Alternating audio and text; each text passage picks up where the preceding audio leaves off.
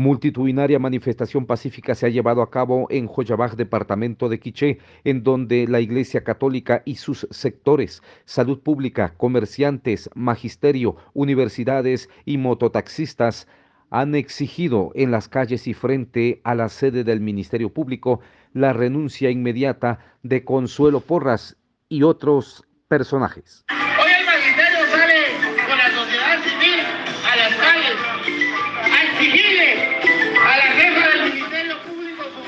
Hoy los guatemaltecos la estamos exigiendo. Emisoras Unidas de Guatemala, primera en noticias, primera en deportes.